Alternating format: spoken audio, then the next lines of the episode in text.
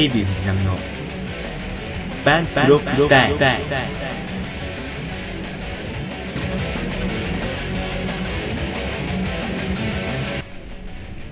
こんばんは。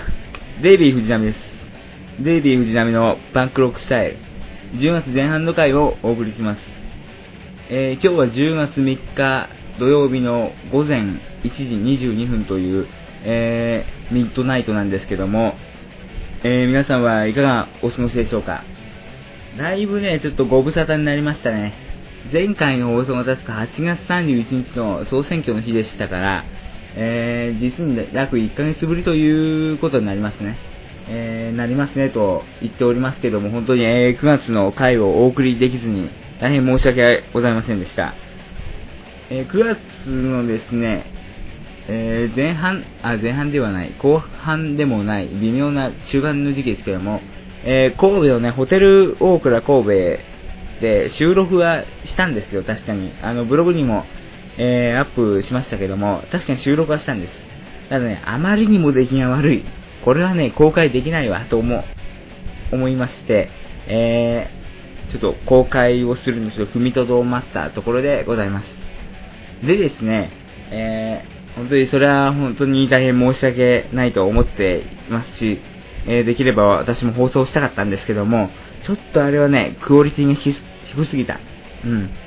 もう、なんていうか、ホテルという環境だからあんまりね、あのーテンション上げて喋るわけにもいかないというのもあったんで、えーまあ言い訳するとそういう話になるんですけども、え今日はですね、えー10月前半の回ということで、えーだんだんね、気温も下がってきて、えーすっかり朝晩は秋らしくなってきたんですけども、えまあ政治の話を語るのもいいんですけども、まあこれといって語る内容がないので、えちょっと今日はね、うん、あのこれちょっとさっきまですっごい悩んだんですけども、うーん、まあ、ブログ、おそらくブログを見ている人の数よりも、見てくれている人の数よりも、ポッドキャストを聞いてくれている人の数の方が少ないと思って、うーん、まあ、被害を最小限に抑えようとかそういう、まあ、魂胆もあるんですけども、えー、あ、というよりも、まあ、ポッドキャスト聞いてくれている人への感謝の気持ちというのもありますし、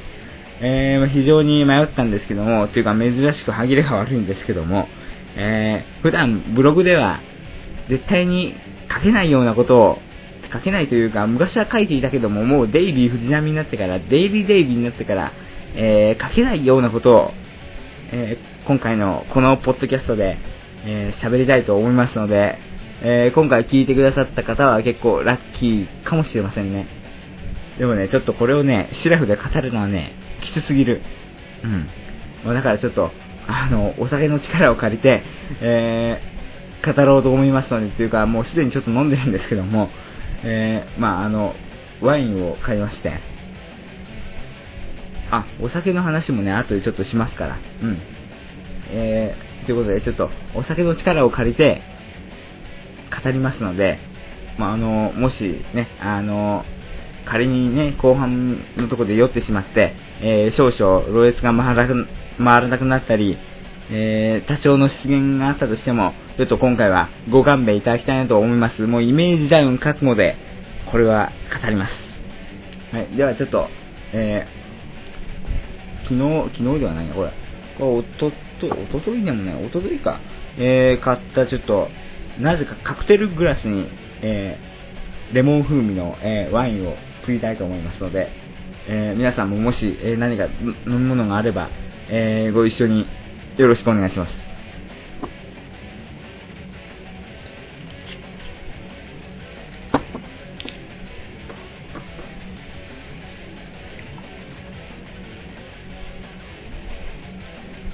クテルグラスだからね、ちょっと入る量はね、あんまないんですけども、えーまあ、とりあえず、ちょっと番組ね、収録中もちょっとちびちび吸いながら、えー飲みながらちょっと語ろうと思いますので、よろしくお願いします。えーでは、えとりあえず、え今日は一人ですけども、乾杯ということで、やべ、こぼれた、ちょっと。ちょ、ちょ、ちょ、っとまたここぼれた、こぼれた、こぼれた。こぼれた。じゃあちょっと、え、気を取り直して、もう一回。やっぱこぼれた。厳しいかな。うわ、やばいやばいやばい。ちょ、ちょ、ちょ、すいません。ちょっと収収録中にハプニングが起きました。ちょっと乾杯するのに、えー、ちょっと過ぎすぎてこぼれた。ちょっと飲むが。あ、やっぱいいね。この前はオレンジを買ったんだけども、今日ちょっとレモンでね、うん、したんだけど、やっぱちょっとレモンの方がいいかな。うん、オレンジちょっと、まあオレンジもいいんだけども、えー、っと、私の年齢は、えー、18歳ですけども、もうすぐね、あの、成人年齢が、えー、民主党政権になって、引き算あると思いますので、まあ、いいでしょう。ね、あの、まあ、決して通報したりとかね、あの、そういうことはしないでいただきたいなと思います。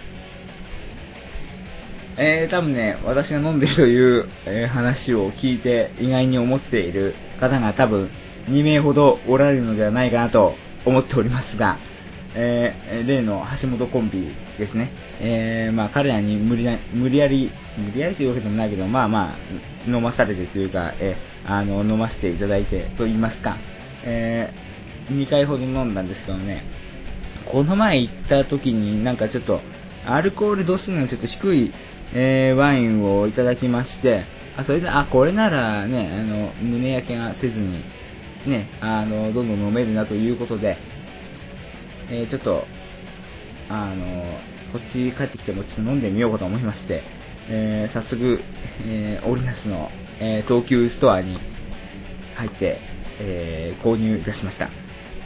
これ結構、うん、なかなかいいですよ。さて、えーアルコールが、えそろそろ回りそうなところで、え喋ることにいたしますか。えー、今、お酒について語ったでしょ。あ、もうちょっと語ろうか。まあ、アルコールというのは、まあ、いろいろありましたね。えー、ビールであったりだとか、まあ、発泡酒であったりだとか、えー、日本酒、えー、焼酎で、えー、まあ、もちろんワイン、ウイスキーとかね、あの、まあ、いろいろあると思いますけどもね。まあ、私はやっぱりね、うん、あのまあ、まだ飲み始めたばっかで、あれですけども、えー、ちょっと、ね、せっかくだからワインの方に、えー、進んでみたいなと思いましてね。なんか、一番なんか品がありそうじゃないですか。ワインって。まあ、高いんだけども。うん、まあ高いものは高いんだけどね。あの、なんか一番ちょっと高級感が洗練されたなんかね、感じがありそうだということで、で、私あの、大学の、えー、第二外国語はドイツ語ですので、まあドイツといえばまあビールも美味しいんですけども、えー、まあ、ブドウがね、あの、あるということで、えー、ワインも素晴らしいということで、まあ、ワインといえばどちらかといえば多分フランスを思い浮かべる方が多いでしょうね。あの、シャンパーニュ地方とかね、えー、あの辺の、えー、ブドウの生産が盛んだということで、えー、思い浮かべる方は多いでしょうけども、えー、ドイツもね、なかなかワインが、えー、発達していて、ワインが発達してっていうのはあれですけど、まあ、ドイツはどっちかというとビール、ビールの国ですけども、ミュンヘンとかね、あのまあ、ありますけども、えー、まあ、結局はね、あの、G8 先進8カ国は、まあ、みんな、えー、ワインの生産国で、えー、それぞれ自分たちの国のね、あの、ワインに強みを持っていますので、えー、まあ、大体そういう国に行ってれば、ワインは飲めますよ。うん。で、まあ、もうちょっといただきましょうか。やっぱね、レモンにして正解だった。もしかしたら今日で、あの、この収録中で2本飲んでしまうかもしれませんけども、えー、まあ、ご、ご勘弁いただきたいと。でですね、えー、なんだっけ、今、アルコールの話したんだよね。えー、で、今日何話すんだっけ？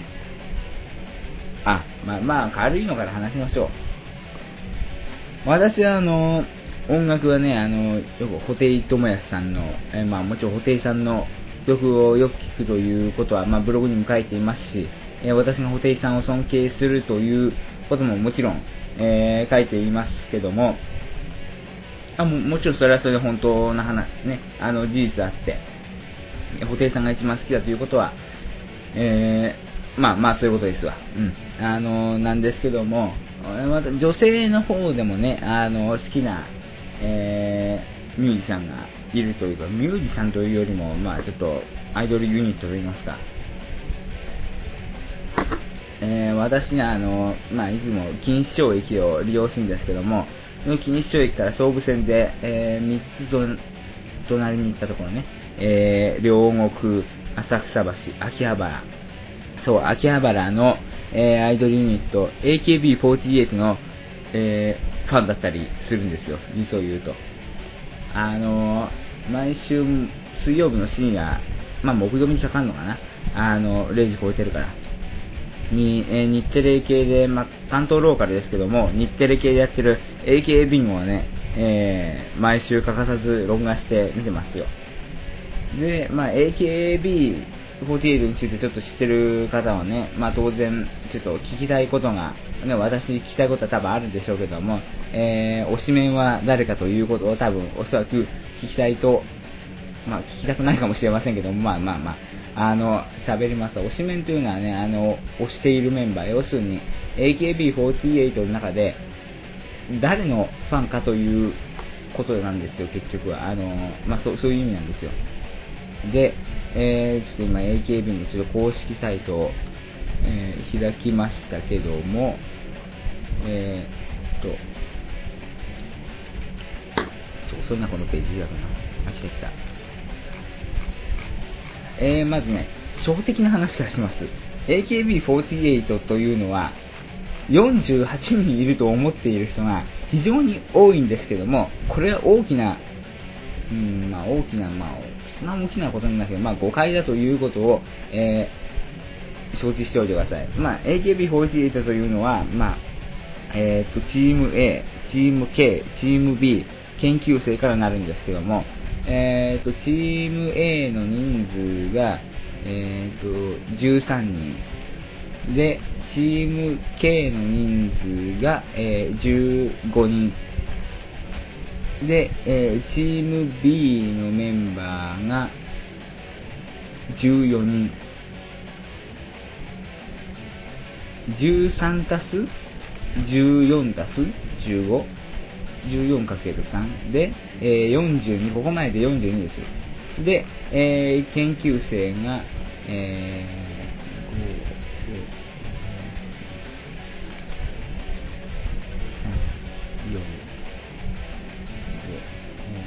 に23人。ってことで、えー、42たす 23?65 か。そう、今65人なんですよね。で、まあ、辞められた、辞められた方もいらっしゃいますし、卒業された方もいらっしゃいますし、最近なんかメンバーの、あの、チームの、あの、メンバーのシャッフルがあったみたいなんで、またちょっといろんな、えー、情勢の変化あるんですけども、まあ、48人ではないということはちょっと、えー、承知しておいていただきたいなと思いますね。で、多分ね、あの、AKB のメンバーで、まあ、皆さんが多分一番、えー、ご存知だというか有名だと思うのは、えー、卒業された、えー、大島舞さんではないかなと思ってます。まあ、もちろん、あの、綺麗な方にね、あの私も好きですよ。でもまあまあ、卒業されてしまったんで、まあ今 AKB48 には在籍していないと、えー、いうことでございます。で、そうですね、まあ私が、えー、好きなのはですね、うん、なんか本当、親父トークになってしょうがないんだけど、えーと、私が好きなのはね、えー、推しメンは渡辺真由さんです。えー、ご存知の方いらっしゃいますか？ご存知の方はちょっとその場で、あの、うん、どんな、えあの、人だったかちょっと、えー、一応考え、想像して、想像してというか、想像も何もない思い出していただきたいんですけども、えー、すいません、ちょっとまたもう一回積みます。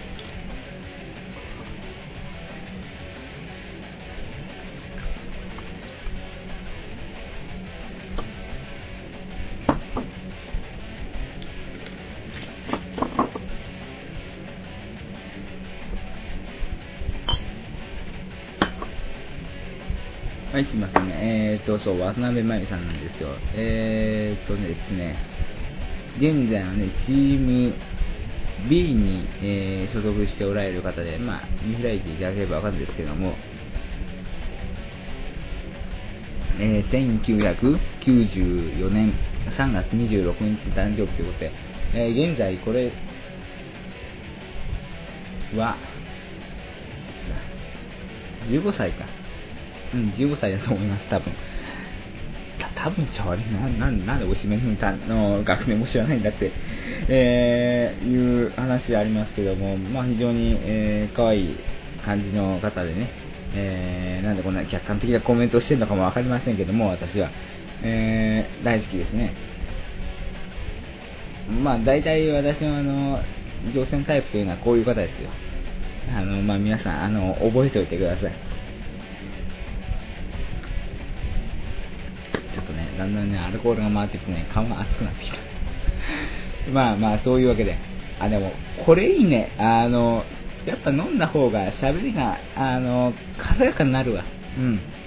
いつもね、実を言うと、えーと、こんなポッドキャストの番組を展開しておいてなんだって話ですけども、えー、まあ、いつもはね、あの、緊張して、最初のね、だいたい20分ぐらいはね、言葉は片言なんですが、ね、あの、そうですね。えー、片言と言いますか、何を喋っていいのかわからないみたいな感じなんですけども、やっぱね、アルコールが回るといいですね。あの、はい。えー、今、私がここで、えー、運転したらアウトです。はい、えー、あの、運転はしませんので、えー、皆さん、あの、ご安心ください。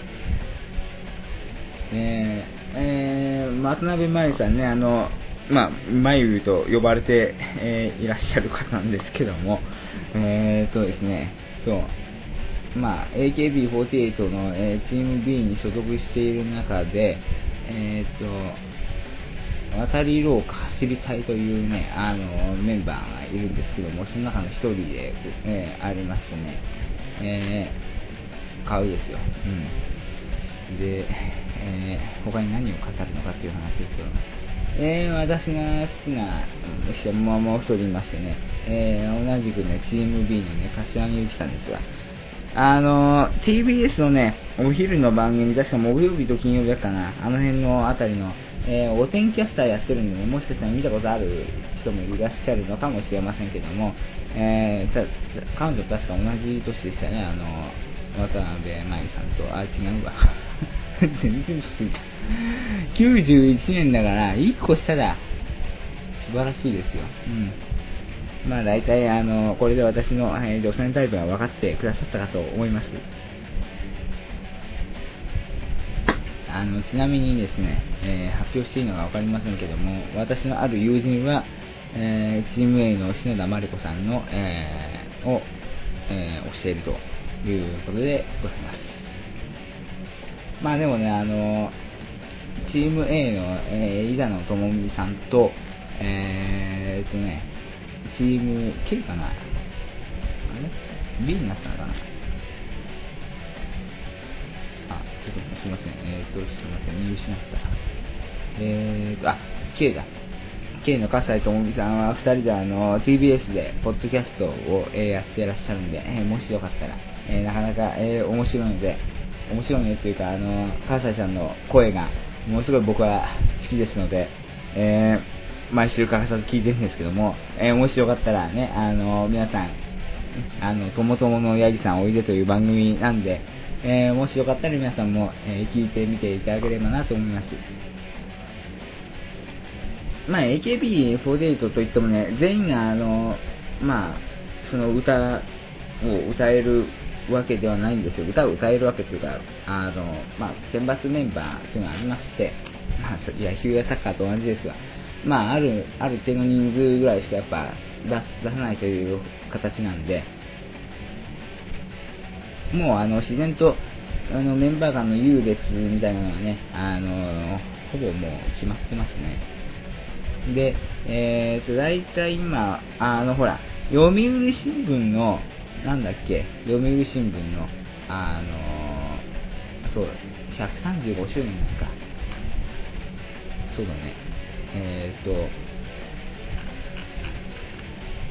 ちょっと待ってください。読売新聞の、ちょっと、あの、あ、すいませんね。普通のラジオ番組ごすみません。あの、ものすごい進行がね、緩いんでね、私の番組は。もし初めて、えー、聞かれた方はですね、えー、ぜひこの、えー行動進行に慣れていただきたいなと思いますけども、えー、どうでしょうか？はいちょっ。と待って、あれ？これ選挙あったの？いつだったか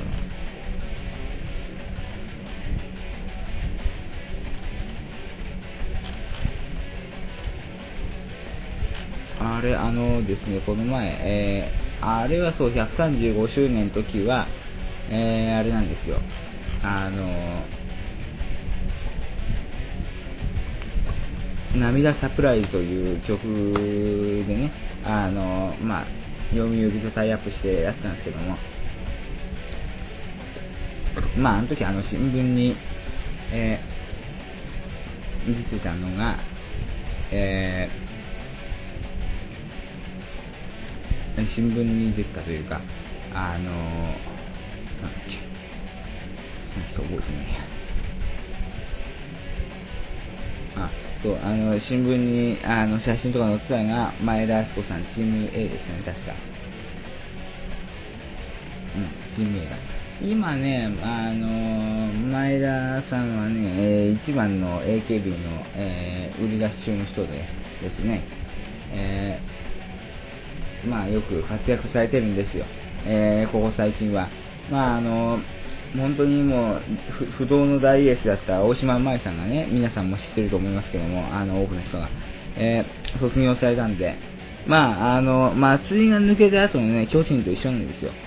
それのその大エース、また4番が抜けた後、その組織がどうなるかというのが、その組織存続できるかどうかという瀬戸際なんですよ。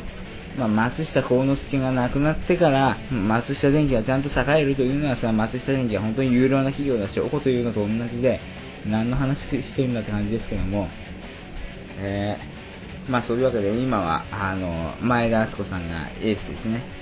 で、えー、この涙サプライズというシングルの発表が終わった後、次のシングルを決めるために、AKB はね、あの、48は、えー、選抜総選挙というのを行いまして、ファン投票によって、なんかそういう順位が決定するみたいな形で、それで、えー、選抜メンバーを決めていこうというのがありまして、もう一度ね、なんか、ね、なんとか弁護士事務所とかなんか使って、使っていろいろ、えー、あの、ね、厳格な選挙だったんですけども、えー、その総選挙の結果、今ちょっとパソコンに表示しましたんで、えー、まあ、もし、あの、興味がある方は、えー、一緒にお付き合いください。えー、1位がね、えー、その前田敦子さんですね。えー、もうダントツです。で、えー、2位が、えー、大島優子さん。で、えー、3位が篠田真理子さん。えー、その、私の友人の、えー、推しメンですね。えー、で、4位が、えー、渡辺真由さん。私の推しメンです。篠田真理子に負けました。で、えー、5位が、えー、高橋みなみ子。この人はね、もう本当にね、あの、私好きですよ。あの、まあまあ、なんていうかな、若い頃の、若い頃というか、スピードやった頃の、あの、今井絵理子さんにね、そっくりなんですよね。若干雰囲気なんか似てる、あの、感じが。覚えてる人も覚えてるかな。うん、じゃあ私の言うことはわかるかわかんないか。まあ、それは、あの、あなた方次第ですけども、えー、似てて結構ね、この人はね、面白いんですよ。ギャンが滑るんですよ。で、えー、6位が、えー、小島春菜さん。この人は本当にあの、本当なんかスタイル抜群で、えー、素晴ら外見は素晴らしいですよ。まあ、中身も素晴らしいですけども、えー、ね、素晴らしいと思っていますけども、ヘキさんも出れるぐらいの。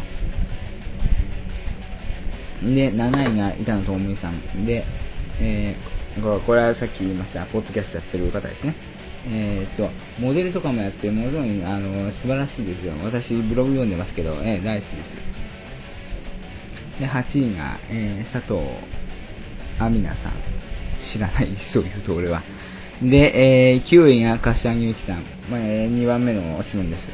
えー、可愛いですよ。で、えー、10位が、えー、笠井智美さんということで、えー、ありまして、えー、まあ、このあの声がすごいね、あの私好きですね。で、11位が小野エレナさん、えー、で、12位が秋元さやかさんときて、えー、っと、えー、ちょっとなかなか、あの、何？あの、反抗期が面白い。えー、宮崎美穂さんは、えー、18位ですね。で、えー、まあ、あとは、あの、いいですか？あと全部語っても多分知らない人にとっては何の話はつまらんだ話だと思うんで、えー、まあこのぐらいにしておきます。ちょっとこれ、ブックマークしとこうと。というわけでね、えー、だらだら語りましたがね、私は AKB48 が好きなんですよ。ただね、ただ、そまあ別に男が当たり前だとは思うんですけども、ただなぜこれをブログに書けないかというと、うん、なかなかブログに書きづらいんですよね、そういうことは。あの、昔はよく書いてたんだけども、4月にさ、3年間私は恋愛をしないと言ってきて、で、なんかいろいろな、なんか、うん、なんか偉そう、偉そうなことしちゃあれだけど、なんかいろいろ書いてきたでしょ。で、まあな、どっちかというとなんか、硬派な厳格な男という、なんかちょっとそういうのはちょっと、あの、イメージ戦略上にあったんで、AKB のことはね、書くわけにいかなかった。好きなんだけど。で、なんかちょっと、いろいろ誤解されても嫌だから。うん。まあ、友人同士ではね、ちょっとよく語ってましたけども、なかなかね、でもあの、せっかくの私のブログの、えー、女性ファンを取り逃がしたくなかったというのが、えー、あるんで、えー、このことについては、え語れませんでしたが、え私は AKB48 の、え中の推しメンは渡辺真由さんなので、えー、ぜひ何かの、え参考にしていただければなと思います。でですね、え、と、そう、他にもう一つちょっとアイドル系で見てる番組が、えー、これちょっと終わってしまったんですけども、9月の20、えー、7日？で終わってしまったと思うんですけども、27か。あ、27だ。あの、終わってしまったんですけども、えー、日テレジェニックかなという番組がありまして、えー、グラビアアイドルの番組なんですけども、えー、またまた同じく私の大好き日テレが、えー、選んだ番組、選んだじゃないや、えー、作っている番組、えー、日テレ、なんで、日テレジェニックという、えー、その日テレの、えー、そのなんかアイドルチームみたいなのがあるんですけども、えー、私はそれを見てましたね。本当にね、可愛いんですよ、5人の女の子は。うん、ものすごい。全員好きですね。誰が好き？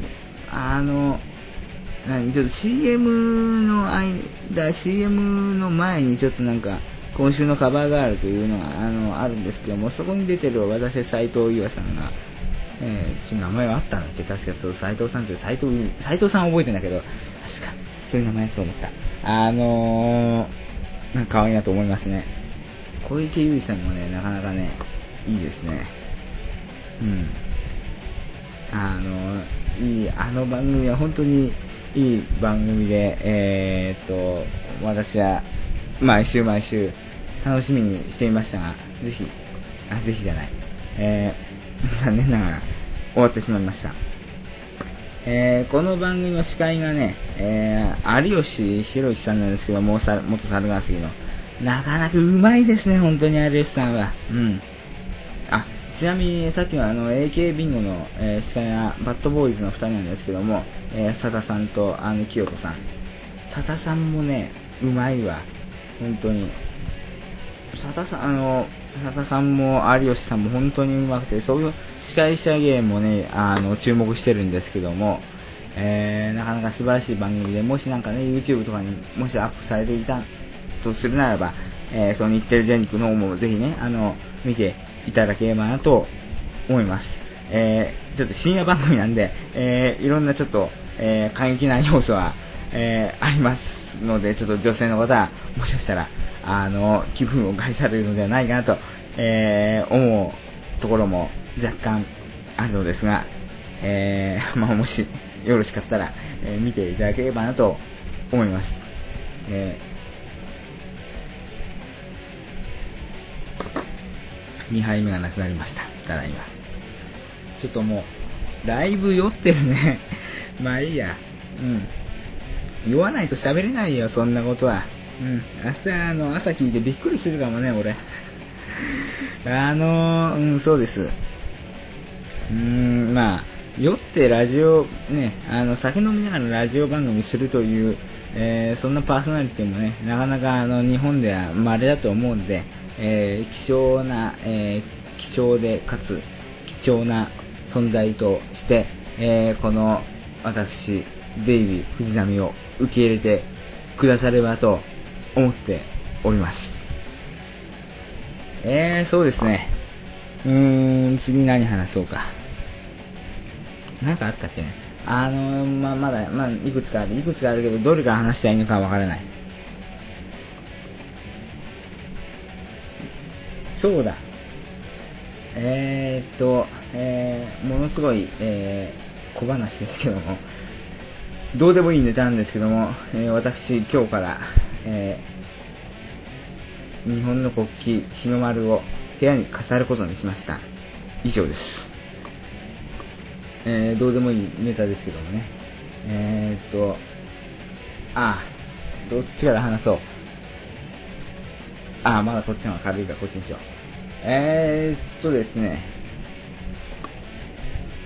これはね、これは内容としてはいいんだけども、情報の出所を聞かれると、私は答えられないので、喋れないというところがあるんで、えー、それについては一切の疑念を持たずに、えー、ど、どこの情報を、ん？情報経路はどこなのかとか、えー、そういうことは一切、え聞かないで、え疑念を持たないで、話だけ、え一応聞いておいてください。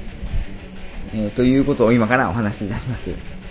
え私の恋愛身分証明書というホームページがあるんですけども、えなんかいろいろ複数の、え質問に、えね、なんかイエスかノーか答えていくだけで、えー、だだいたいその自分がどういう恋愛観をしているのか、えー、だいたいどういう恋愛になるのかということをですね、えー、判定してくれるサイトがあるんですけども、えーとですね、えー、それを、なんかまあ心理テストみたいなもんですが、えー、やってみまして、私の結果が出ました。えー、後で、この、何ですか、ポッドキャストを、えー、載せているページに、そのリンクを貼っておきますので、えー、見ていただければと思いますけども、えー、まあ、せっかくポッドキャストですので、えー、語りたいと思います。えデイビーの恋愛を、えー、一言で表すとするならば、えー、こうらしいです。えー、相手に厳しく安らぎのない恋愛であると。えー、本当にそうなんでしょうか私はわかりませんけども。えー、で、3倍むしろ継ぎたいと思います。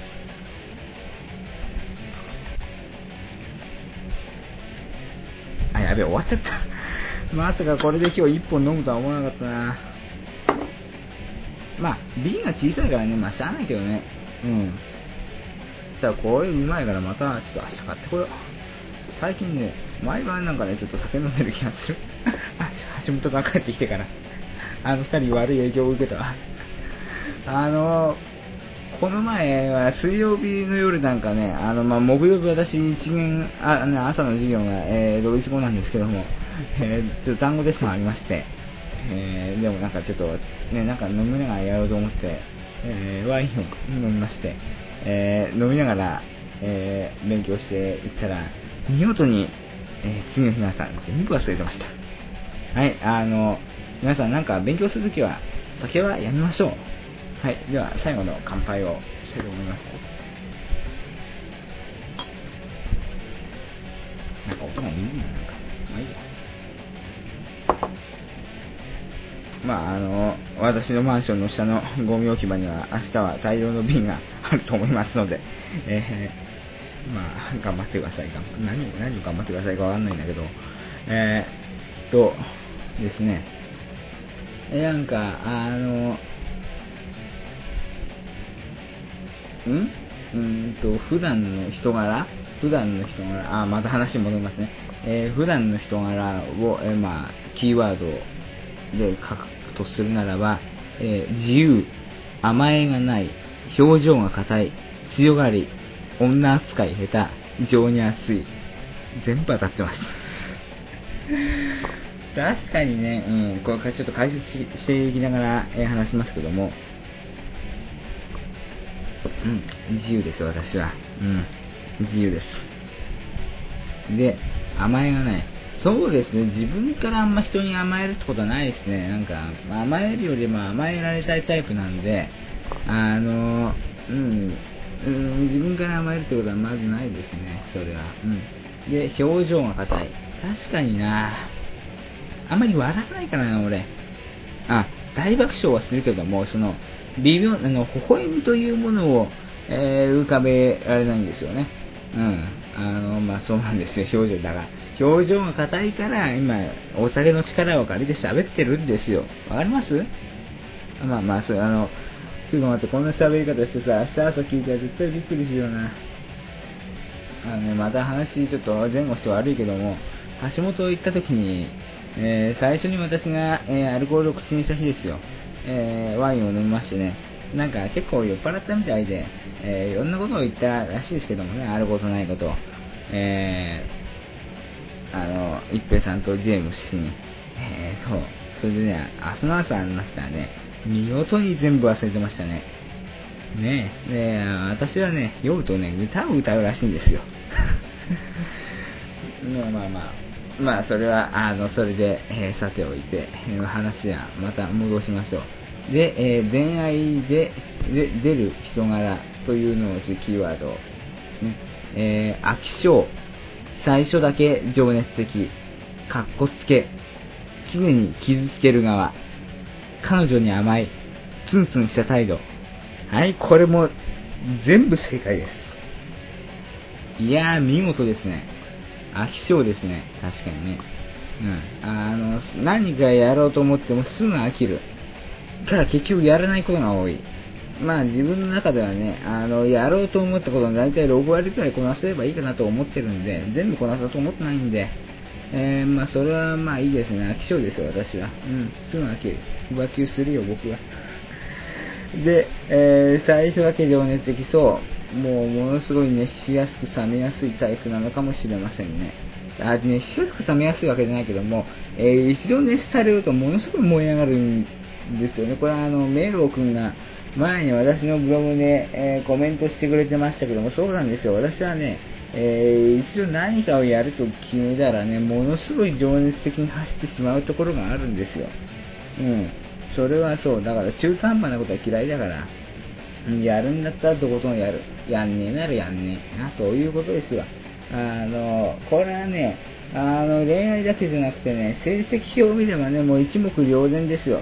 大体あの、優等生っていうのは大体どの教科も平均的にね、あの、例えば5段階評価だったら、まあ全部5だったらまあ素晴らしいですけども、そうでなくても全部4だったり、えー5と4が混ざっていたりとかして、まあ均等になってるんですけども、私の場合はね、ある教科だけは5で、ある教科だけ1みたいなところがあるんですよ。あのー、前も何回も何回もこの話はね、してますけども、えー、5教科をなんか、グラフでなんか書くじゃないですか。あのー、結局なんか五角形みたいになる形で、あの、平、あの、みんな同じような点数取ればね。で、あの、それで、私がね、成績書いてみるとね、五角形にならないですよね。一つだけものすごいとんがった後、小さいなんか四角みたいになるんですよ。ね。あの、そういうところがありましてね。えー、そうですね。えー、もう本当に、あの、成績を書いたけどびっくりしますし、えー、大学の成績もそうですよね。あの、言った通り、あ、どうもね、聞いたら、うちの大学はなんか、S 判定はなんか、全体に何パーセントとか、なんか A 判、S と A についてはだいぶ厳しくつけてるみたいなんで、大体みんな B 取るんですよ。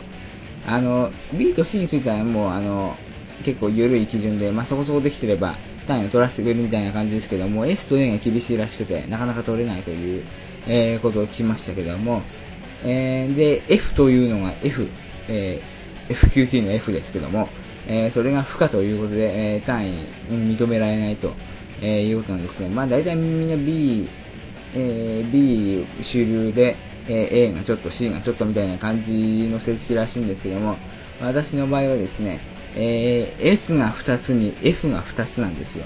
で、あと、A、あとは ABC が均等にバラバラあるぐらいなんですけども、えーそんなものすごい極端な成績を取るんですよね、私は。いけませんね。あちなみに私が落とした皇后英語というのはクラスにね、8人くらい落としてる人がいるらしいですよ。36人クラスなんですけどもね。もう4分の1だねかみたいな。4分の1じゃないか。今4分の1ぐらいですよ。ね、あの、そんな、えー、成績をつける授業もどうかと思いますけども、えー、私は今日はね、あのまあ、クラスの皆さん、皆さんってことでもないけども、何人かの前ではっきり宣言しましたからね、俺は後期は高語英語出ねえぞって。あの、はっきり言いました。もし明治大学のね、あの、小学部の私のクラスで聞いてる方がいます、いらっしゃいましたら、えー、私が出席しないというのは、そういう理由ですので、皆さんご了承ください。では、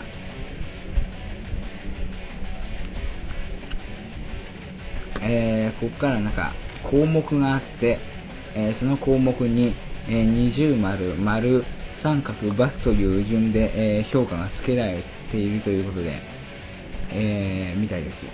えー、愛される上手さというのが、えー、×。うん。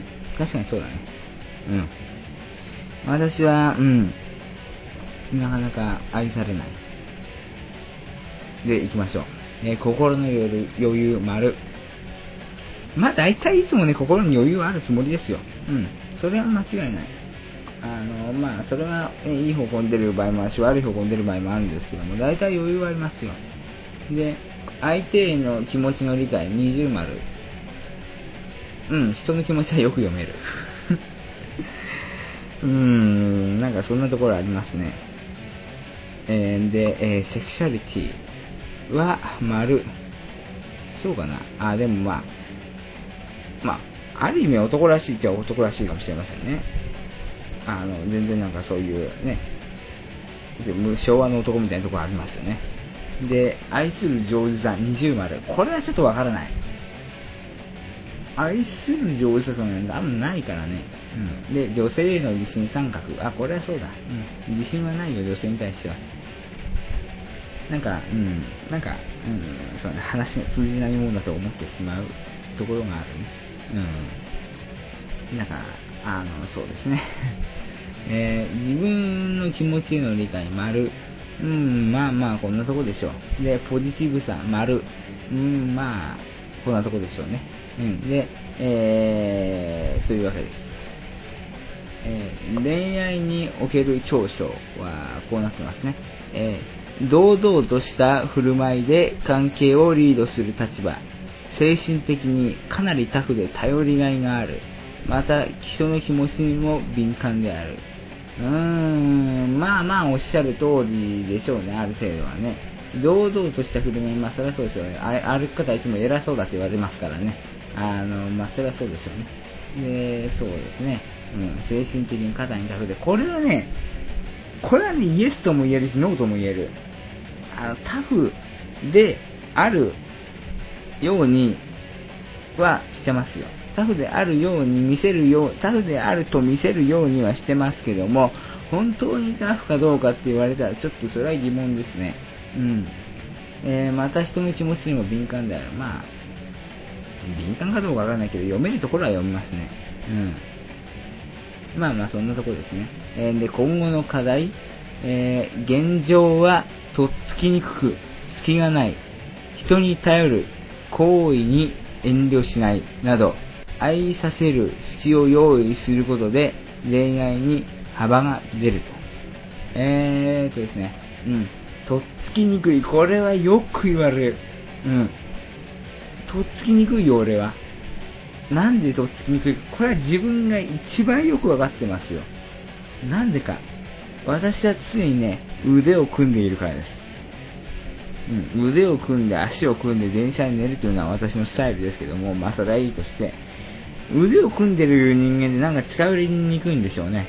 うん。まあそれは私もわかりますよ。わかりますけどね、癖だからやめられない。うん。で、隙がないようにはしてる、なるべく。うん。なるべく隙を作らない。うん、結構疑い深いところあるから。うん。で、人に頼る行為に遠慮しない。これができないんだよな。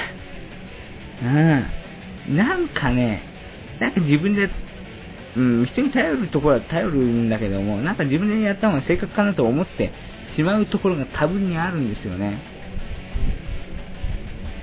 愛させると好きですかうん。なるほどね。難しいね。うん。で、えー、その他追加的分析、えー、基本恋愛テンションパターン、えー、以下はあなたの気持ちの盛り上がり推移を予想したものです。相手によっても異なりますが、よくある、よくありそうなパターンとして、えー、捉えてくださいと。えー、項目がね、恋愛初期、あ出会いから付き合い始め、と、え、恋愛中期、付き合い始めから半年、と、え恋愛講義、それ以降と分かれてますけども、その時の自分の何、テンション、恋愛に対する、えを星、え5つで表したもので、えー、それぞれにいろんなコメントが書いてあるという形式ですね。えー、恋愛初期、出会いから付き合い始めの時期はですね、えー、テンションはマックス、えー、5つ星ですね。えー、なんだかんだと女性に批判的だったり強情なところはあるが、実は恋愛感情にはすぐエンジンがかかる。ただし、素直ではないので表には出ない。はい、おっしゃる通り。毎回のパターンです。これは。えーとですね、勝手に自分の心の中でエンジンはかってるんだけども、あのそれを素直に表に出すようなことは、私は一切しませんね。うん、怖いから。臆病なんだよ、結局は。ね、うん、多分。で、どうしよう、ワイン2本目開けようかな。まあいいや。あの、あんま飲みすぎるのも良くない。明日の楽しみにしておきます。で、えーと、そう、だから表には出ないから多分ね、相手方にはね、分かりにくいと思う。で、えー、恋愛中期、付き合始め、半年。えー、これもね、星マックスですね。えー、5つ星です。えー、頑張りすぎるほどに頑張る時期。なかなか女性と打ち解けられるタイプではないので、付き合った人には思いっきり愛情を注ぐ。愛情を注げば注ぐほどに相手を好きになる。えー、実際にね、私はね、その付き合ってくださいとかそういう、えー、文言のもとで付き合ったことはないんですけども、まあ、あの、まあ、それに近い、近い状態っていうのも、まあ、私は勝手に思ったかもしれませんけども、まあ、そういう時も、まあ、ね、中学の頃ですね、ありましたね。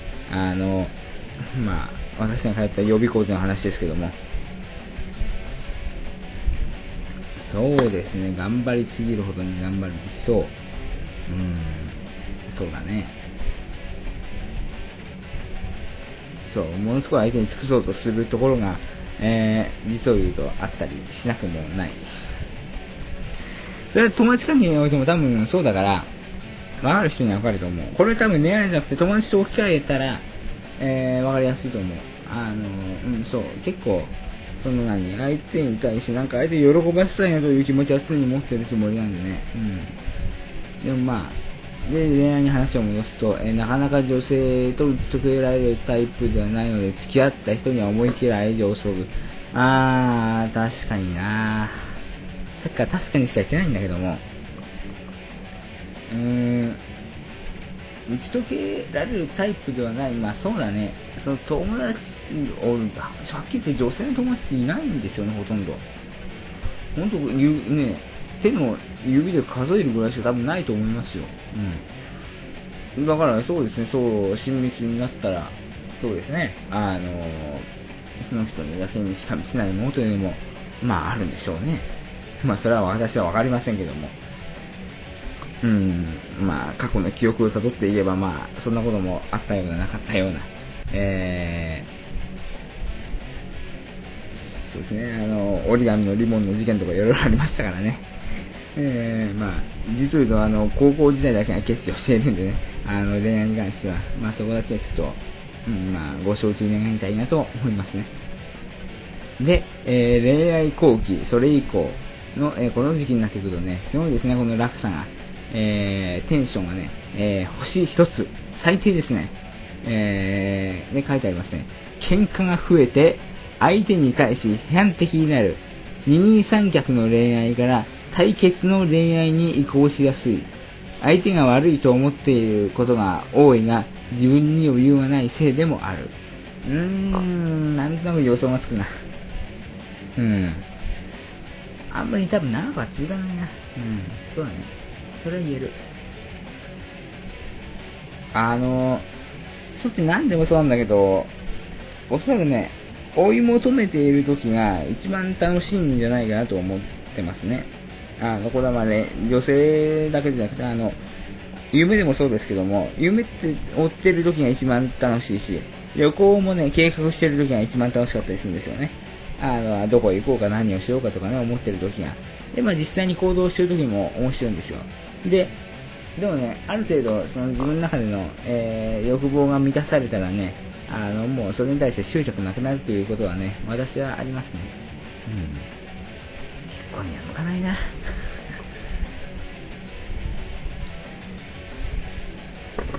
だから恋愛の延長線上で結婚したら多分私はすぐ離婚しますよね。うん。それは多分自分でも思います。あのまた別、結婚生活はまた別モードして、うーん、捉えればもしかしたらね、あのそうではないかもしれませんけども、えー、いけませんね、こういう人はね。うん、こういう男はいけませんわ。で、えー、アドバイス。えー、まず一つ。えー、相手に頼ってあげる、相手を立てるという技を身につける必要がありそうです。あまりあなたが強すぎると、相手がネガティブになったり、相手から依存される可能性が高まります。そうですね。甘えてくれるのは嬉しいけども、依存されるのは好きじゃないな。うん。相手がネガティブなのもね、そうでも、あの、男って大体2パターンに分かれるんですよ。その、何？うーん、そう感情的になった時に、えー、愚痴を言うタイプと自慢するタイプと二つに分かるんですけども、うーん、私はね、どっちかというと自慢する方にね、偏りがちですね。うん、これは私の友人にはみんな分かっていると思います。まあ、それで確かにね、相手がネガティブになってしまうってこともね、考えられなくもないんですけども、自分のテンションを上げるためには自慢するしかないっていうのもね、ちょっと、わがままですけども、そういうところはありますね。うん。そうだね。え、で、二つ目が、えー、こうあるべき、こうでなくてはならない。そういう観念にとらわれすぎて自由を失っていませんか、えー、どうしたいかを見つめ直さなければ恋愛も形にばかり追われることになるでしょう。うん。こうでなければならない病というのは私は常に付きまとってますね。うん。自由であるんだけども、自由と矛盾してるじゃないかって言われるかもしれないんだけども、そうじゃなくて、こうありたいという思う、願う気持ちというのは強いんですよ。あ、だから、このブログに、ね、例えば AKB の話とこの女性のね、恋愛の話を書けないっていうのは、やっぱ自分がこうであり、ブログのそのデイビー藤波というのはこうでなければならない、こうであるべきじゃないかと思うから、それに見合わないものは、えー、排除するというところがありまして、まあ、それが自由じゃないと言われれば自由じゃないかもしれませんけど、まあ、そういうところがありますね。うん。そうだね。うん。かっこ悪いことはしたくないの。かっこ悪いことっていうのは、世間にとってかっこ悪いことじゃなくて、自分がそのかっこ悪いと感じることはしたくない。というのはありますね。うん。で、えー、3つ目、えー、ほんの少しの失敗や、ほんの少し人から否定されただけでも、自分が許せなくなったり、激高する傾向にあるようです。自分ができていないことばかりに注目せず、できていることを誇りましょう。これはね、できていることを誇りましょうというのは、それはね、言われるまでもなくね、できていることはいつも誇ってるんですけども、私はあの自分を正当化する天才だと思ってますから、えーまあ、それは思ってますけども、そうですね、失敗するとものすごい気分悪くなりますね、確かに。うん。あ、とか、その、関係ないところで失敗するのはいいんだけど、自分が何、成功させたいと強く願っているところで失敗するのはものすごい腹立ちますね。で、そのまたその自分が気にしてることについて、人から否定されたりとかするとね、ものすごいもうそいつを殺したくなりますね。こんなこと言っていいのかわかんないんだけども、もう一つでかい瓶のワイン買えばよかった。いや、このサイズしか確かなかったんだよね。う安いからいいや。うん。あのー、まあ、ワインがもうすぐなくなりそうなんで、私はちょっと気分が悪いんだけども。えー、そう、あんま否定されるの好きじゃない。これはね、あの、俺の問題じゃない。俺の家系の問題。うちの家系の人はみんなそうだから、それはしゃあない。うん。あの、そうですね。で、えー、最4つ目、最後のアドバイス。えー、まるで女性が異星人で、他の異なる星の人ね、えー、異星人かのように遠くに感じられているかもしれません。男性の接し方と差がありすぎかと思われますので、同身大の女性というものをもっと把握する必要があります。一番このアドバイスの中でまとめているのはこれです。そう。女性怖いんですよ、実を言うと。怖いというか、別の生き物だと私は思ってしまうんですよね。女性というものが。うん。なんだろうな。なんで怖いのかって言われたらね、説明はできないんだけども、なんか怖い。うん。絶対自分と考え方違うよなっていうのが常に前提条件に来てしまうんで、で考え方違うのはいいんだけども、なんか、うん、多分自分の言ってることは通じないだろうなというのがちょっと最初に来てしまうんで、そう思ってしまうのかもしれませんね。いけませんね。うん。で、えおまけ診断結果もありますと。え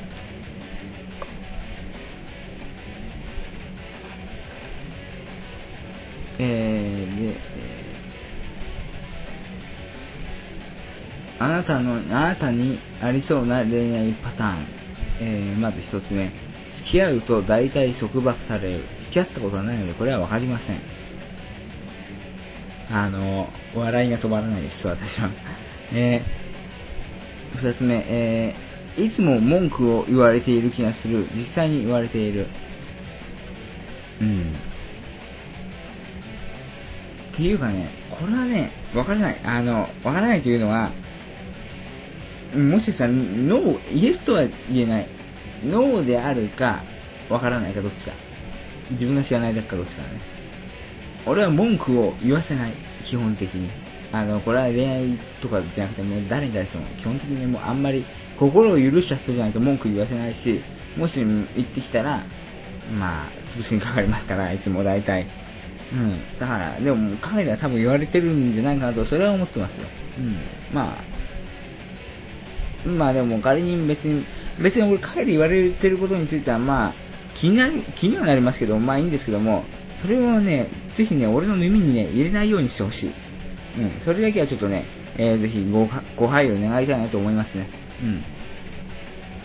えー、三つ目、少し笑われたり、少し否定されるだけでも内心にガツンときてしまう。あ、これそう。うん。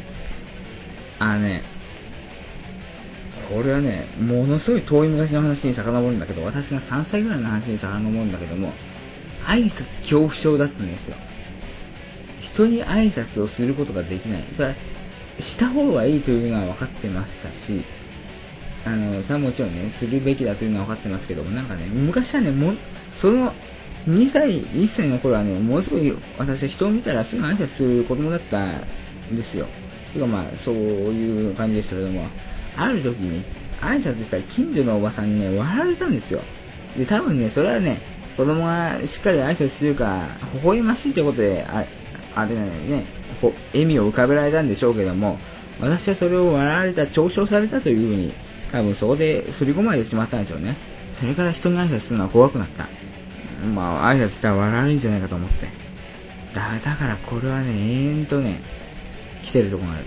最近はそれでもその恐怖心に打ち勝つようにして、挨拶してるんだけども、あの、もちろんね、まあ、いろんな対人関係いろいろ複雑になってきますから、あの、挨拶してんだけども、えー、っと、そう、あの、まあ、そういうわけで私が挨拶するというのは非常にね、いつも勇気を振り絞っているなということを、ぜひご理解願いたいなと思いますね。そう、否定されるのはすごい嫌い、俺は。うん。褒められて伸びるタイプだから。でもね、褒められて伸びるタイプなんだけど、褒め方が下手なやつはね、カチンとくるね。そこじゃないだろっ。どこ見てんだよお前って今思ってしまいますね。で、えー、4つ目。えー、先に飽きるのはあなたの方。あ、これは多分そう。自分から好きになっても多分そうかもしれない。先に飽きるかもしれないね、これは。うん。まあ、うん。いけませんね。うん。えー、で、5つ目。えー、恋愛でも仕事などでも、人に文句を言わせないために頑張ることが多い。その通り。そう。もう絶対文句言わせないぞっていうのはありますね。なんかやっぱ仕事頼まれたりとかして、もし自分が引き受けたら、引き受けて自分が実際やることになったら、もう絶対文句言わせないというつもりでありますね。だからね、よく、ああ、これ高校時代の話かな。まあ、私のいつも対決して、対立していた先生っていうのがいらっしゃいますけど、多分ね、もしかしたらこのブログ読んでるかもしれないし、このポッドキャストももしかしたら聞いてくれているのかもしれませんけども、えー、その先生3年の時に私の国語担当でしたけども、えー、まあ、私が当番で黒板消しをするときに、皆さん授業前にね、雑にパパって白い粉が残るように、ね、あの、消すんですけども、私はもう休み時間に入ったらもうすかさずもう綺麗に消すんですよ。もう絶対こいつには文句言わせねえぞって、ある意味ちょっとそれ、そそういう対決心もあるんですよね。あのー、うん、反骨心と言いましょうか。そういうところはすごいありますね。もう文句言われたら嫌いだから、だからもう言われないようになる。だから人が家に来るって思ったら、もう絶対もうものすごい大騒ぎするんですよ。もう文句言わせねえ。で、もしそれで文句言ったりとかしたら、俺はもう多分殴りにかかっちゃうな。うーん、気分悪くなるね。うん、そう、そういうとこあるね。うん、で、えー、6つ目。付き合う相手が最初よりだんだんと情けなく思えてくる。あ、これは知らん。これは俺に聞くなって感じだね。えー、7番目。すぐ浮気したくなる。また乗り換えたくなる。これはね、申し訳ないけど多分そうかもしれない。携帯でも何でもね、あの、いいなと思って買っても、3回にすると次のシリーズ出るじゃないですか。あの、夏バージョンのとかね。あの、そうするとね、その機種にすぐね、変えたくなっちゃうところがあるね。うん。で、そうですね、今回、今回通学経路変えたのもそうですね。総武線で帰ったのにね、すぐあの、乗り換えたくなって、半蔵門線に、えー、結局定期変えましたしね。うん、そうすると、半蔵門線に乗るとね、今度ね、授業に間に合えなくな、間に合わなそうになるとね、ついつい総武線に乗っちゃうんですよ。あの、ちょっと10分ぐらい早いから。こういう男だからね、ダメですね。まあ皆さん、あの、一応日本の法律ではね、あの、民法ですが、あの、浮気は、えー、一応ね、あの、浮気というかそういう不貞行為というのは、えー、離婚請求の対象になりますので、えー、離婚の重大な、え、婚姻を継続しがたい重大な自由ということになりますので、えー、浮気は皆さん、あの、しない方がいいかと思われますね。うん。まあでも、私は、あの幸い、イケメンでなかったのはイケメン、昔イケメンって言って売り出したんだけども、ラーメンつけ麺じゃないけども、あの、ニューヨークのイケメン弁護士で昔売り出したから、イケメンで売り出したから、あんまね、こんなこと言うのもちょっとあれなんだけども、あの、あんまかっこよくなかったから良かったって面もありますね。多分かっこよかったらもうすぐ浮気してるでしょ。うん。女たらしになったよね。うん。あの、モテないから、あの、かっこよくないから、あの、そうですね。えー、そういうことがないというわけでありまして、えー、そういう面ではね、あの、皆さんちょっと安心していただきたいなと思います。で、え、あせっかくだから、あの、この、え、この調査は、え、私のブログに貼っておきます。記事の中が書いてありますけども、えー、不特定多数の人に自分との相性診断をやってほしい場合は、以下の URL を皆さんに教えてください。あー、まあ、あの、興味があれば、ないと思いますけども、もし、あの、女性の方にね、えー、デイビー・藤波に興味をお持ちの方がいらっしゃいましたら、えー、ぜひ、えー、やってみていただきたいなと思いますし、もしこれでなんか相性度がね、なんか80%とかを超えていらした場合には、えー、ぜひ、えー、メールフォームからご連絡いただければなと思っております。えーそうそうね、私もね、あのー、まあ、3年間恋愛をしないと、え言ってますから、そんなに積極的な行動に走ることはないですけども、えー、まあまあ、そろそろもう、社会人にもなるわけですから、えー、身を固めておかないといけないなという気持ちも当然ながらありますね。うん。要するに、あの、ね、ちょっとそういう、ね、私のその生涯のパートナーを探すために出ないと、えー、いけないなという気持ちもありますし、まあ簡単に言えば、えー、ベイビー夫人を探す旅ですよ。これちょっと最近のお気に入りのフレーズ、デイビー夫人。デイビー夫人です。デイビー夫人ですよ。デイビーの夫人を探す旅。いいですね。まああの、このね、えー、スピーカーあるいはイヤホンの向こうから大爆笑をしている人々の光景が、えー、私はただいま目に浮かんでおりますけども、えー、それはアルコールが生み出す幻覚でしょうか？それとも、えー、事実でしょうか、えー、ぜひこの辺のこともね、え、お知らせいただければなと思います。では、え、本日最後の目玉。で、あの、1時間5分超えてるんで、ちょっとね、簡潔な話しますわ。あちょっと最後飲みます。あ、これで一瓶なんだ。うまいな、でも。やっぱレモンの方が良かったな、オレンジより。うん。レモン買おう、明日。うん。まあ、晩酌だね。うん。もう、晩も超えてる。え、もう2時半や。まあいいや。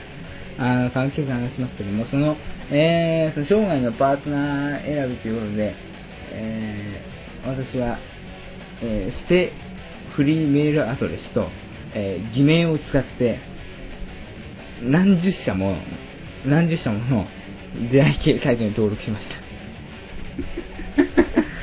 もちろん顔写真も使えないし、ももちろんあの、プロフィールも、あ、プロフィールはね、結構ね、正確に打ってる。だけど、名前も、その住所ももちろん、まあ、あの、いい加減なもんだし、えー、メールアドレスも、えー、もうもちろん今もうアカウントを使ってないアカウントなんで、えー、全然構わないんですけども、えー、それでちょっとどんな感じなのかなと思って見てみましたけどもね、あの、初めに言っておきます。ほとんど出会えません。あ、もっと言えば、あの、無料ではお金を使わずに出会うことはまずありません。で、えー、っと、で、もしくは、お金だけぼったくられます。私はお金はまだ一銭も払ってませんけども、えー、出会い系サイトビジネスというものがよくわかりました。うん。昔からある程度知識をつけてたんですけども、えー、今回やっぱ自分で登録してみたことによってよくわかりましたね。えー、まあ、簡潔な話しましょう。まず一つ。えー、出会い系には桜がいるということ。桜というのはわかりますね。その、えー、まあ、盛り上げる人というか、まあ、あの、まあ、ものすごい簡単な例で言えば、えー、彼氏がいるのに合コンに来る女ですわ。簡単に言えばね。うん。あの、全くね、あの、やる気がない。やる気がないけど、ちょっと、なんか、別の意味に捉えないら嫌だから、えー、全くその、えー、なんですか、あの、意気意気込みのない、意気込みのないというか、もう全く、あの、その、出会いを探したいという意思のない、えー、人、えー、あるいはその業者がね、あの、入ってるということで、えー、まあ、入ってるだけだったらまだいいんですけども、えー、それがね、えー、誘ってくるメールをね、送ってくるわけですよ。で、まあいろいろね、その、まあ、いろいろあります。あの、必ずしもそういうなんかエッチな写真とかつけてくるというものばかりでもなく、えー、いろんな手段でね、あの、行きますね。あの、まあ、友達募集中とかね、あの、仕事終わったら飲みに行きませんかとかそういうのからね、あの、彼氏が欲しいんですみたいな、そういうのもいろいろありますし、あの、ありますけども、えーとですね、で、まあ、例えば、あの、それに返事を出そうと思うじゃないですか。まあ、中には普通の人も含まれているかもしれませんので、えー、まあ、返事出そうとするじゃないですか。で、返事出すときに、メール送信するとポイントがかかるんですよ。ポイント。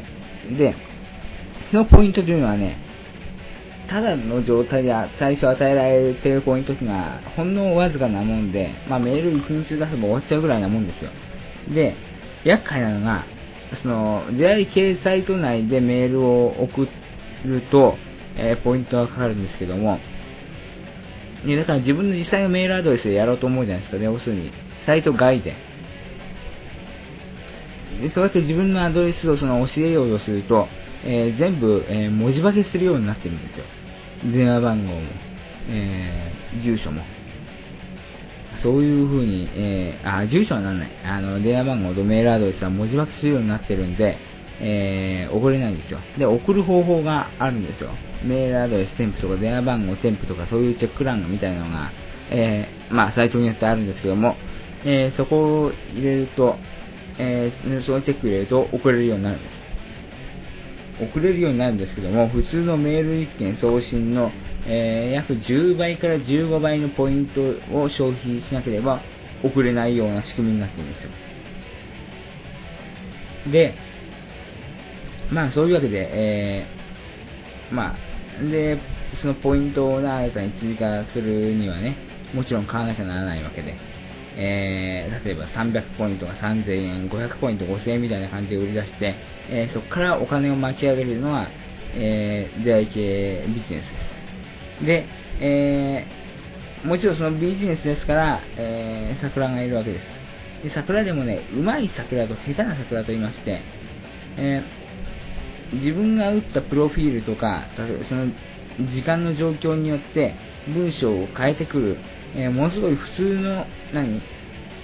一般の人のように見せかけて送ってくる、えー、うまい、えー、その桜もいれば、え全然例えば朝の時間帯に、こんばんは、今日の、こんばんは、もう月が綺麗ですね、みたいな、あの、そんな朝の時間帯に送ってくるメールもあるんですよ、桜。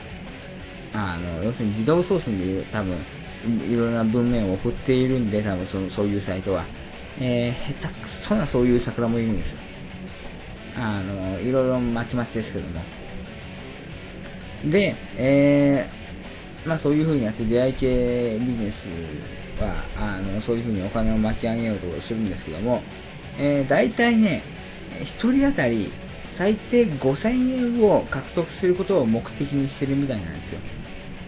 あの、大体あの、やってると、その出会い系サイトのその事務局の方からメール来て、えー、例え返信とかずっとしないとなんかいろいろ来るんです、警告が。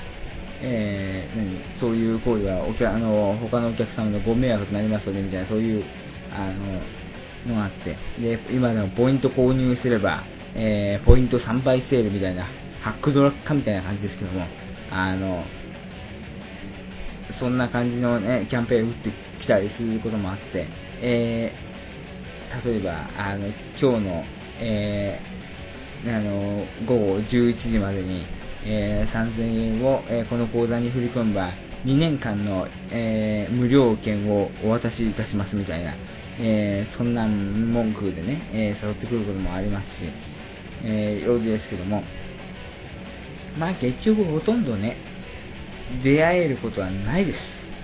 はっきり言います。で、まあでも、そう言ってもよくあるじゃないですか、出会い系サイトで知り合って、ホテルでみたいな行為をしたなんとかが逮捕されたみたいな。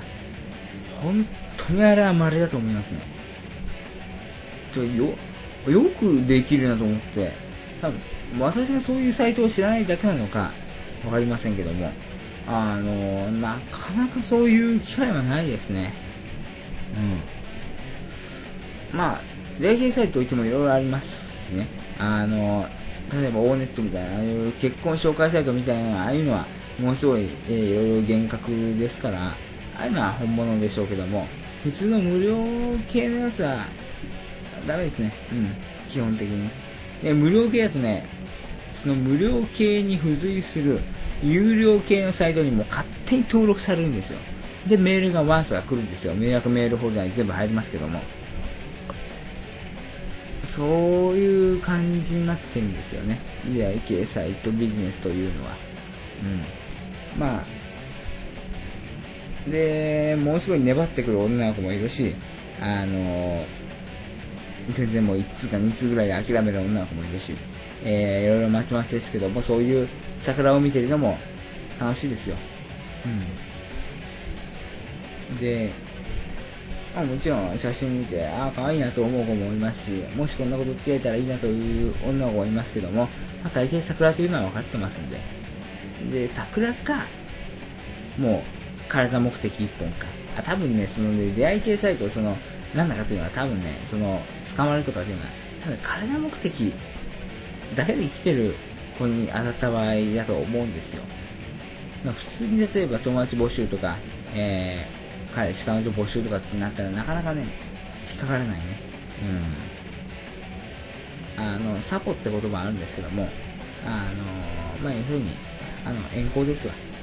あの、そういうのをやっぱ、勧誘する、ね、あの、そういう女性の方も、えー、大勢いらっしゃいますので、えー、まあ、私のところにもそういう勧誘来ますけども、大体桜か、あの、サポ目安なんで、あの、無視してますね。まあ、こと言うのもあんだけど、小6からね、私がね、小6から中2ぐらいの、あの、間の時期で、そういうメールが、もしあったとしたら、自分の小遣いはたいても多分ね、言ったかもしれないですね。あの、ものすごい問題発言ということは分かってます。分かってますけども、あのー、まあ、その時期はあれでしたけども、もうね、中3ぐらいから全然ですわ。あのー、何？興味がない。興味がないあ、中3ぐらいまで、あ中3ぐらいは興味あったけども、そんなに、あの、えー、激しく求めるというほどではないんですよね。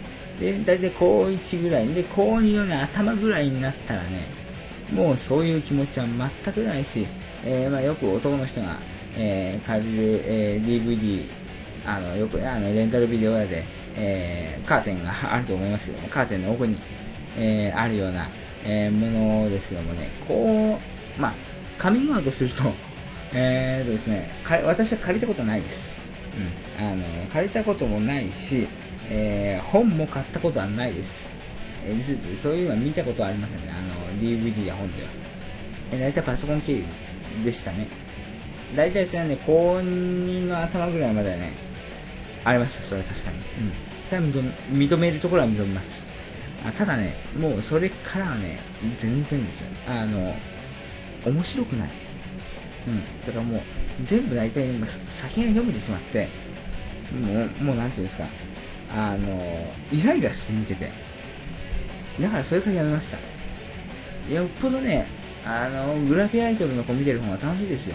うん。あの、いろんななんか想定できないこととかですかね、まあ、まあ、そういう、まあ、ちゃんとできた DVD もありますし、あのなんですか、大体、そういう、あの、AV 系よりも、グラビア系の方が可愛い女の子が多いんで、あのそうですね、そっちの方が今興味はありますけども、でも最近はそんなんでもないですね。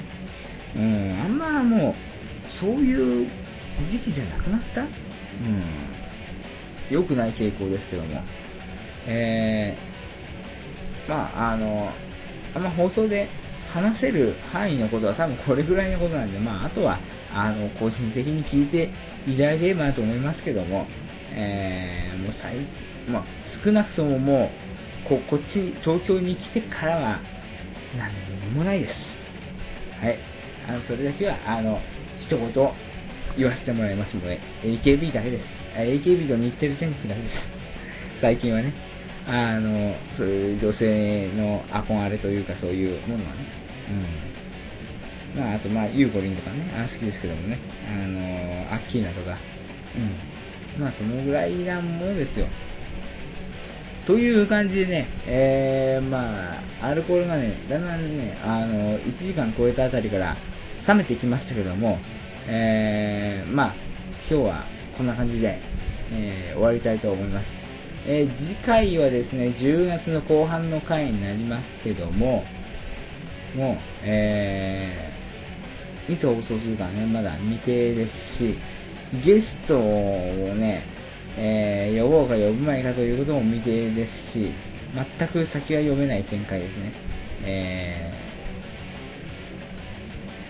でもね、まあ、うん、ゲストにしたいなという人はいますから、まあ、その人がお受けしてくれれば、そういう話も、うん、いろいろね、できると思いますので、えー、まあ、あのまあ、必ず、えー、10月16日から10月30日までの間に必ず、えー、配信をしますので、それはお約束します。えー、ぜひ、えー、楽しみにしていただければと思いますし、えー、今回の、えー、この番組について、えご意見、ご感想があればね、えぜひメールフォームなどね、え利用して送っていただければと思います。え必ずあの返信を差し上げますので。あの、でも、あの、さっきのその、その恋愛証明書のあの、情報の出所だけは絶対に聞かないでください。それは私は言いません。いいのかな、こんなこと言って。あの、まあ、そういうわけですわ。えー、そういうわけでね、えー、だんだん気温が下がってきまして、えー、私の酔いも、えー、だんだん冷めてきましたけども、えー、まあ、これからね、寒くなりますので、えー、体調の変化にはね、十分皆さんもお気をつけ願いたいなと思いますね。あの、新型インフルエンザもね、えー、報道は少なくなってきましたけども、まだまだ、あの、流行は続いているようなので、えー、皆さんも健康に過ごしていただきたいなと思います。では、えー、最後に空のグラスと空の瓶で乾杯をして、えー、今回の放送を終わりたいと思います。では、えー、ラジオの前のあなたに向かって乾杯。ちょっともうちょっと響いてくれればいいんだけど、いいんだけどね。あの、まあ、そういうわけです。はい、えー、では、終わります。デビー藤波でした。